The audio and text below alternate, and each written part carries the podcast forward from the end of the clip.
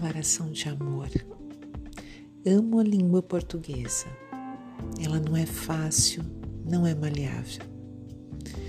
E como não foi profundamente trabalhada pelo pensamento, a sua tendência é a de não ter sutileza e de reagir às vezes com um pontapé contra os que temerariamente ousam transformá-la numa linguagem de sentimento, de alerteza e de amor.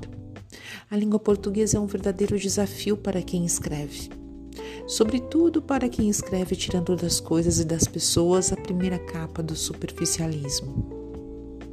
Às vezes, assusta com o imprevisível de uma frase.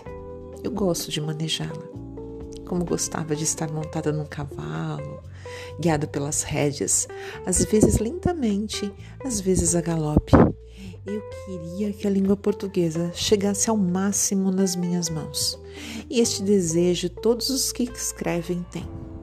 Um Camões e outros iguais não bastaram para nos dar uma herança de língua já feita.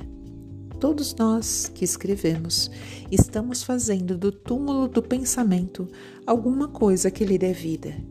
Essas dificuldades nós as temos é, mas não falei do encantamento de lidar com uma língua que não foi aprofundada. O que recebi de herança não me chega.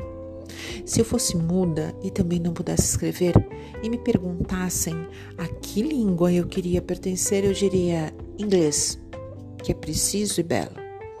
Mas como não nasci muda e pude escrever, tornou-se absolutamente claro para mim que eu queria mesmo era escrever em português.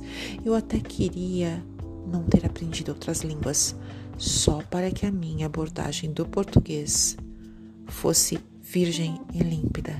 Clarice Lispector.